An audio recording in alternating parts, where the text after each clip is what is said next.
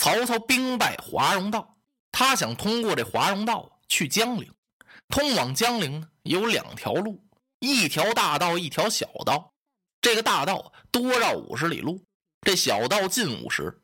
可是大道好走啊，宽敞平坦；小道呢，山路崎岖。曹操偏不走这大路，他特意选择了这条华容道。为什么呢？曹操说：“这个大路唯恐有埋伏，咱们小心中了诸葛亮的奸计。他手下的将校瞅着这华容小道远处里有几处滚滚浓烟，唯恐这小道这儿有埋伏。曹操不信，他说兵书上说的清楚，实则虚之，虚则实之。这是诸葛亮用了一个假象迷惑我军，咱不能上这当，就走华容道。”当他带着这些残兵败将来到华容道的跟前，一看这山势，曹操是扬鞭大笑，可把他手下的这些将校吓坏了。怎么回事？怎么丞相又乐了？自从赤壁大败下来之后，我们这位丞相连笑了三回了。可这三回呀，呵，有两回都出事儿了。第一次在乌林一笑，把赵云笑出来了；第二次在葫芦谷口一笑，把张飞笑来了。现在您怎么又乐了？哎呀，丞相，您又何故大笑？呵列位有所不知，我还是笑那诸葛村夫和小儿周瑜，他们是徒有虚名，根本不会用兵打仗。今日老夫看来，这两个人都是无能之辈，怎么见得呢？你看此处山川这么险峻，要是老夫用兵的话，我在这埋伏起一旅之师。你我就得束手遭擒。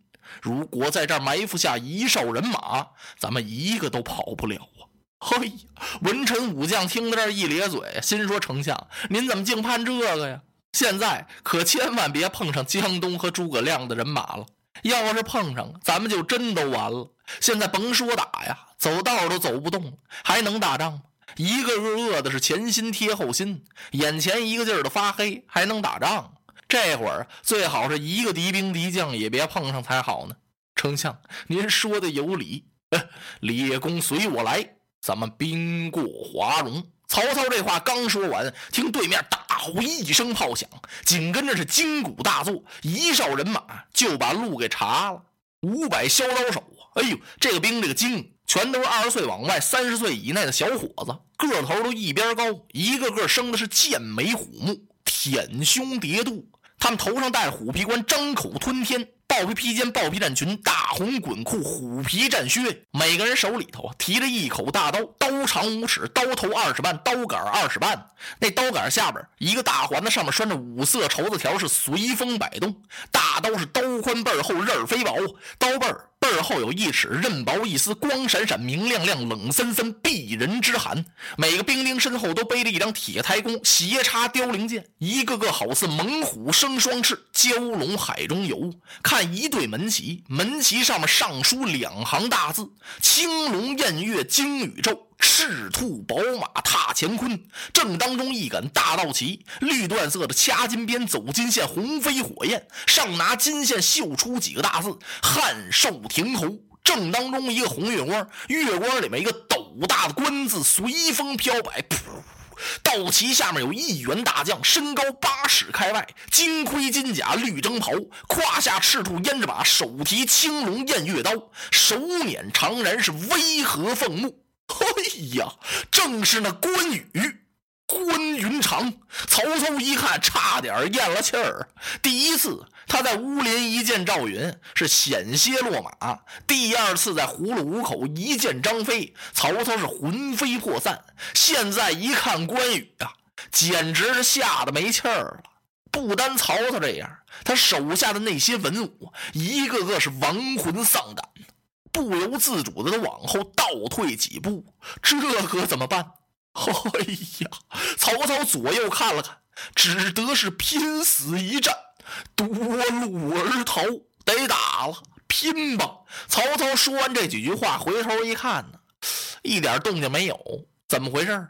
他手下的那些武将，一个个愁眉苦脸，低头不语啊。怎么打呀？有人低低的声音说了两句话：“丞相，纵然人不切敌。”可是马已乏力，就算我们不怕关羽跟他拼，可是马都不行了。过去一个就得让人斩一个呀，过去俩就得让人家斩一双，咱没法打了。哎呀，曹操心想退下去，往哪儿退？还退到葫芦口去呀？张飞可在那等着呢。哎呦，这不是上天无路，入地无门吗？我等难道说？插翅难飞不成？曹操真要哭了。这时候啊，他手下的谋士程昱催马过来了，到了曹操的身边。丞相，我听人说，这关羽为人，他是傲上而不忍下，欺强而不凌弱，恩怨分明，信义素著。丞相旧日有恩于关将军，今日丞相只得亲自马前相告，我们方能脱此大难。说素日丞相您对他不错，您过去说几句小话，叫他放了咱们得了。关羽这人脾气特大，你要是比他大，哼，他根本不理睬你。但是他对他的下属很好，你要是强横，他就要碰碰你；你要是软弱，他还要相助你。这个人很讲信义，您过去说几句好的，求关将军网开一面，我等方能脱险。哦，曹操想了想。只得如此了，你们闪开了，谁也没挡着他呀。曹操一抬手，干什么呀？要整整官，哈，帽子早没了，伸手弹了弹红袍，甭弹了。这件红袍左边还有袖子，右边连袖子都不知道哪儿去了，袍子前半截都烧没了。左右文武一看，都差点乐了，心说您就不必在这儿整理衣冠了，就这样过去得了。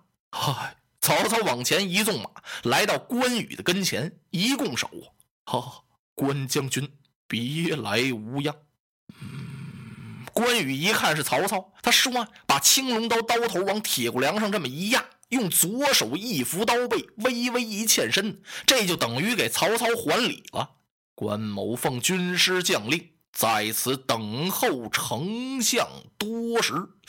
啊，关将军呐，曹操兵败势危，到此无路，望将军。